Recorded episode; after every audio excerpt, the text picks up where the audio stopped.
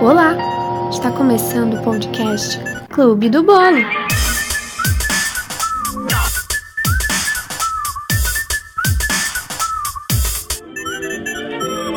Olá, gente, sejam bem-vindos. O clube está aberto, podem entrar. Tudo bem? Como é que vocês passaram a semana, hein? Por enquanto está dando certo. Mais uma quinta-feira eu estou aqui com outro episódio e dessa vez eu decidi falar sobre umas histórias minhas em relação a animais de estimação, porque eu não sei vocês, mas às vezes eu começo a ter uma obsessão por alguma espécie animal no Instagram. Sabe? Quando aparece na barra de buscas, aquela coisa infinita que você fica minutos e minutos ali vendo coisas recomendáveis. Nos últimos dias dias tem aparecido bastante porquinhos. E daí as pessoas mais próximas de mim vão saber que nesses últimos dias eu estava bem obcecada por eles. Porcos bebês ou grandes também, sabe? Em ambiente doméstico. Eu acho incrível as pessoas que criam porcos em casa como, como um pet normal, né? E daí muita gente vai achar estranho, nossa, criar um, um porco. Mas saibam que eles são bem inteligentes, até mais do que cachorros e até mais que crianças de 3 anos de idade. Fontes Instagram. Mas é sério, eu já tinha visto isso, uma, essa informação uma vez na vida. Eu queria ter um, né? Mas na atual situação de vida, impossível. Quem sabe no futuro, assim, bem, bem longínquo. Bom, e daí eu decidi lembrar todos os pets que eu tive na vida. E vocês podem achar alguns diferenciados, mas vamos lá para as histórias.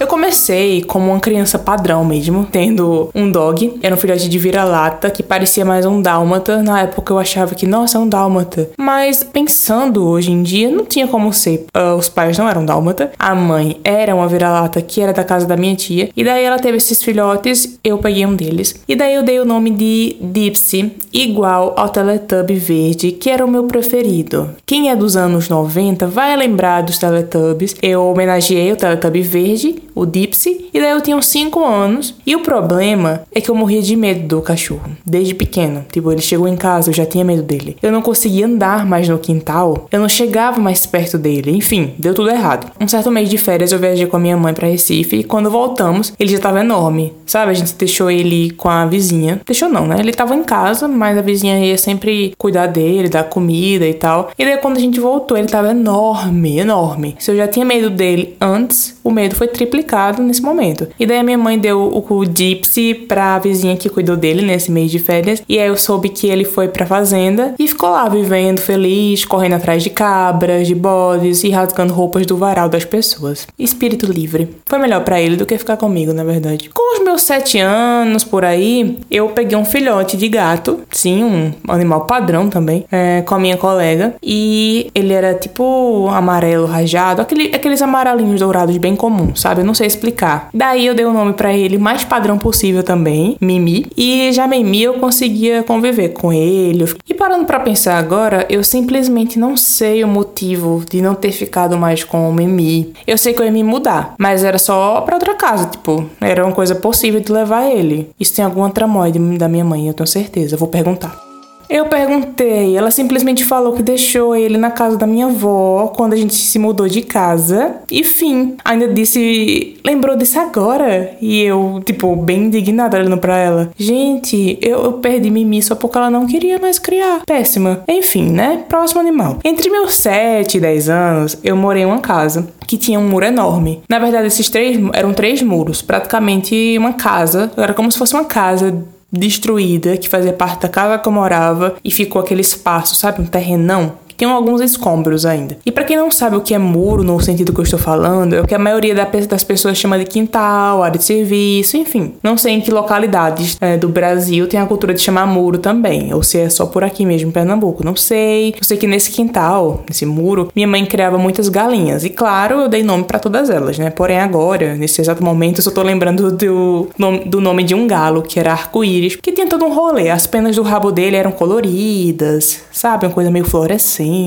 chique. Mas aí tinha uma galinha entre todas que ela era ruiva e ela tava num, num período de chocar os ovos, né? Pra ter os seus filhinhos. E a mãe deixou, porque geralmente a gente pegava os ovos para comer, né? Mas dessa vez ela decidiu deixar pra galinha chocar para nascer os pintinhos. Para que nascesse esses pintinhos, tinha que separar das outras galinhas, porque geralmente, como eram várias, elas bicavam os ovos, quebravam, tipo, queriam comer os próprios ovos. Era uma coisa bem estranha, um massacre de galinhas. E daí minha mãe decidiu separar essa galinha com os ovos para outra parte do muro. Uma certa noite, ouvimos o movimento dela cacarejando e daí os pintos começaram a, a sair dos ovos. Todos amarelinhos, fofinhos, porém um deles veio preto e a maldita galinha não tratou o pintinho preto igual os outros amarelos. Sim, é como se fosse um preconceito mesmo, gente. Sabe a história do patinho feio? Aconteceu na vida real. É como se a galinha sentisse tipo, esse filho não é meu, ele não é meu. E ela simplesmente ignorou. E daí o que, que eu fiz? A Laís ali com seus sete anos, eu criei o pintinho que a mãe não queria. E daí eu comecei a criar como se fosse um animal de estimação mesmo. Ele ficava nessa parte da casa, do quintal mais próximo, ficava na entrada da cozinha, perto da mesa, super de boa, super educadinho. Ele respondia quando eu chamava, ele vinha. Era, era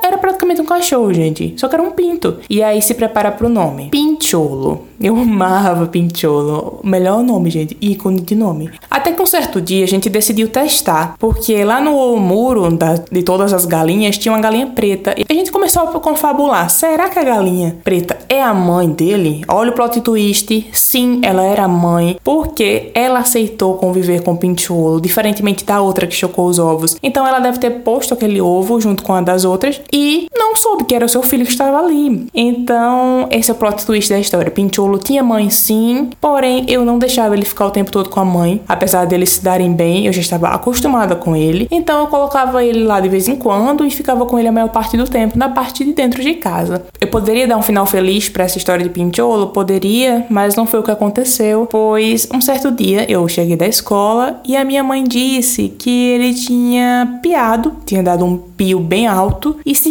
esticou no chão da cozinha e morreu, sabe? Morreu. Provavelmente Provavelmente ele infartou pelas características da época, a gente disse ele não se, tinha se desenvolvido igual aos outros, ele estava um pouco menor do que os outros pintos que nasceram no mesmo dia que ele. Aí a gente achou que ele já tinha algum problema de saúde. E nesse certo dia ele simplesmente infartou, fiquei muito triste, chorei, claro. É isso, descansa em paz, pinchulo. Mas assim, preparem-se que esse episódio vai ter outras tragédias também. Esse foi apenas o início da minha saga de tragédias com animais. Mas antes de partir para as tragédias horríveis, eu também tenho uma que não foi tragédia que foi quando eu criei logo depois de, do Pinto Pincholo, eu criei dois coelhos. Durante muito tempo eu achei que o macho era a fêmea e a fêmea era o macho. Não sei, quando eu comprei, o cara da loja, do negócio agrícola, disse que o maior era o macho, o menor era a fêmea e aí pronto. Até que um dia o meu tio veterinário foi lá em casa e disse que na verdade era o contrário. O macho era a fêmea e a fêmea era o macho. Assim, antes eles eram fofinha e fofucho que virou fofinho e fofucha depois, né? Uma leve crise existencial deve ter batido neles, ou simplesmente eles acharam nada, não pensaram em nada, ou simplesmente me acharam idiota mesmo. Disse, nossa, é louca aí, troca nossos nomes toda hora, meu Deus do céu. E daí, até que um dia minha mãe decidiu dar os coelhinhos para o meu tio, e ele levou uh, fofinho e fofucho, ou fofinho e fofucha, não sei, pra a fazenda, e eles se mudaram para lá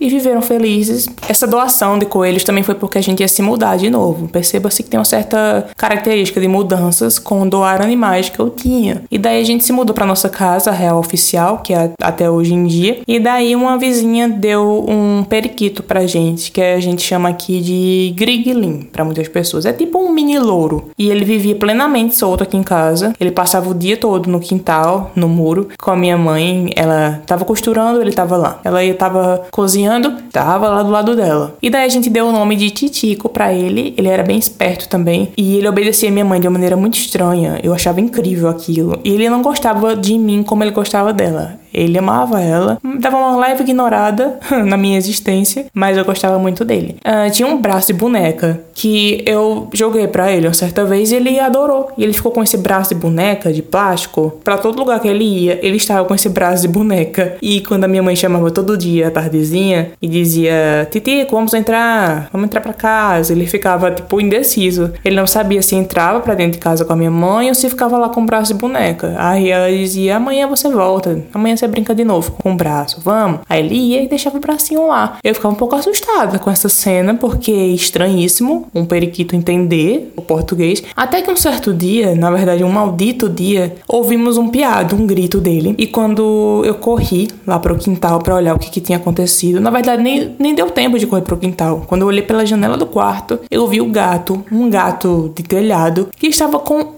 titico na boca e já estava correndo, pulando o muro pro, pro do vizinho. E fim, levou o titico, morreu. E daí eu chorei tanto, gente, eu chorei tanto, corri lá pro quintal e fiquei chorando, titico, não. E tipo, deixou umas peninhas, sabe? Porque quando ele pegou com a boca, ele levou o titico, caíram algumas penas e eu guardei essas peninhas numa caixinha de papelão. Coloquei um lacinho e guardei por muito, muito tempo. Talvez eu tenha jogado fora já, eu não tenho certeza. Eu vou até procurar depois se eu joguei mesmo. Mas eu guardei até, sei lá, ano passado, essas peninhas. E essa época aí eu tinha 10 anos. Apesar de sabermos dessa era de gatos no telhado aqui perto, importunando a casa, importunando sim, porque eles às vezes entravam na cozinha e roubavam pão, assim, oi. Mas aí a gente decidiu criar outra espécie animal. Patos, sim, patos são tudo, gente. É um dos animais que eu sinto muita falta de criar. Inicialmente foram dois que minha mãe comprou, e eu dei os nomes de Teodoro e Ernesto. E eles tomavam banho, numa bacia que eu colocava com água, eu colocava eles num tanque, eles nadavam. Eles viviam felizes, comendo o seu mingauzinho de milho. Até que um certo dia o gato do demônio apareceu de novo e ele matou Teodoro. E tipo assim, eles estavam dentro de um quartinho, que hoje em dia é um banheiro,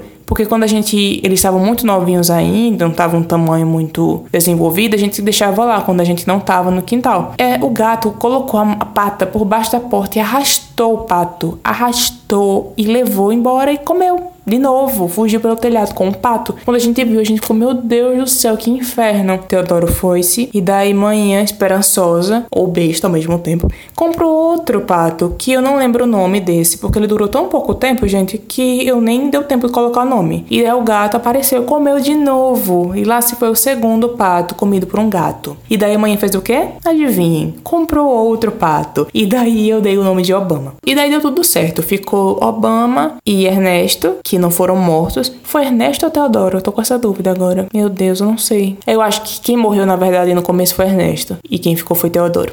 Então, Obama e Teodoro, eles não foram mortos por gatas. E eles conseguiram chegar à vida adulta, de boa. E daí, outra vez, decisões da minha mãe, ela decidiu levar os patos para a fazenda do meu tio de novo. Triste fim também, né? E aí, vocês querem mais tragédia, gente? Porque tem sim, tem mais tragédias com animais. Vamos lá. Já com os meus 16 anos, minha amiga Zalane, ela me deu dois porquinhos da Índia. Na casa dela tinham vários porquinhos, dezenas de porquinhos da Índia. Eu peguei um que era branco com castanho, ele tinha tipo um moicano, porque ele era meio arrepiadinho. E tinha um que era preto e branco, todo lisinho. E daí eu dei os nomes para eles bem combinantes com a minha fase de fã de Crepúsculo da época. Eu coloquei os nomes de Aro e Billy. Aro era o Volturi lá, o ridículo que queria matar todo mundo. E o outro era o Billy, que era o pai de Jacob. E o nome do pai de Jacob no filme é Billy. Vocês acharam o quê? Que eu ia ser óbvia só porque eu coloquei o nome de personagem de Crepúsculo ia ser óbvio, né? Eu ia colocar Edward e Jacob. Não, coloca um nome mais diferenciado da galera da galera secundária, sabe? Que tem uma, é uma importância. E também porque eram piadas internas minha e de Zalane, que foi a que deu os porquinhos da Índia, em relação a Ari e Billy. E aí eu criei os porquinhos da Índia por um bom tempo, eu acho que foi mais de um ano criando. Até que chegou a época de eu ir embora de Floresta, que eu ia morar em Recife, e daí eu não podia levar, né, gente? Eu não ia levar dois porquinhos da Índia para morar num kitnet lá. E aí eu decidi levar de volta para casa de Zalane, e eu coloquei na caixinha, fui até lá, para deixar os meus bebês com os outros, já que ela tinha dezenas, né? Ia ficar lá misturadinho com os parentes deles. Mas o que eu não esperava era a fúria do cachorro do irmão dela, que era chamado de Tobias, que já morreu também. No momento que eu cheguei lá, com essa caixinha com os porquinhos dentro e eu soltei no muro, o cachorro correu atrás deles e matou. Sim, na minha frente. Ele balançou, feito uma sacola, sabe? Balançou os porquinhos da Índia e soltou. E aí eu vi lá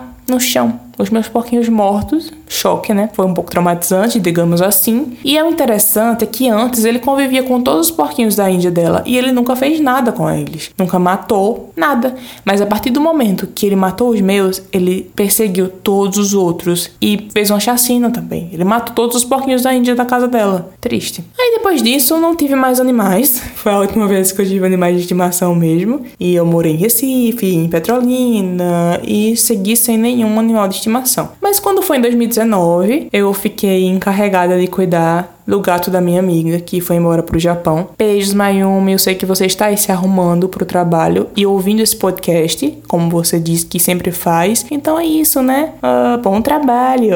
Bom, o nome do gato é Fígaro, Figs para os íntimos. Ele ficou comigo, acho que uns nove meses por aí, até que o rumo da minha vida mudou e eu ia ter que me mudar daqui de novo, voltar para Petrolina e não tinha condições de, de ter mais animais. E daí eu tive que deixar Fígaro com o boy de Mayumi. E daí ele tá lá entre amor e ódio com os outros gatos da casa, vivendo sua vida de gato, saudades de Fígaro, inclusive. Mas aí ele me ensinou bastante coisa sobre criar animais e me fez perceber as inúmeras responsabilidades que tem em relação a criar animais. E os momentos bons, os momentos ruins. Enfim, eles são serzinhos, né? Serzinhos especiais. Bom, por enquanto eu não vejo a possibilidade de ter animais de estimação é, nos próximos muitos anos, mas eu também não sei o rumo que a vida vai levar. No futuro eu possa criar algum animal, então influenciar minha mãe quando ela se aposentar a criar algum animal, um gato, um cachorro. Quem sabe? Isabela aceita criar um pato de novo? Um porquinho? Seria tudo. Mas aí a gente vê no futuro o que acontece, né? Bom, e essa foi a quarta fatia do Clube do Bolo. Espero que vocês tenham gostado de mais um episódio dessas minhas histórias de vida. Como vocês já sabem, se você acompanha o podcast desde o primeiro dia, sabe o que tem que fazer, né? Tem que ir lá no Instagram, comentar na DM, dizer o que achou dos episódios, pode comentar qualquer coisa, contar alguma história sua relacionada. Se você conhece alguém que vai se interessar por essas histórias, compartilhe também, gente. Se você está aqui ouvindo ouvindo esse podcast e ainda não segue, o que, você está fazendo, hein? A plataforma que você está ouvindo o podcast tem a opção de seguir. Então siga para eu saber quantas pessoas, quantos seres estão me ouvindo, para não me sentir, como eu digo, falando sozinha, não é mesmo? É só olhar no meu Instagram, Laís Jardim, com dois M's no final, que tem nos destaques lá, podcast, e tem a lista de todas as plataformas, são sete plataformas, e espalhem, sabe? Quando seu amiguinho disser, ah, eu não tenho Spotify. Querido, tem todas essas plataformas aqui.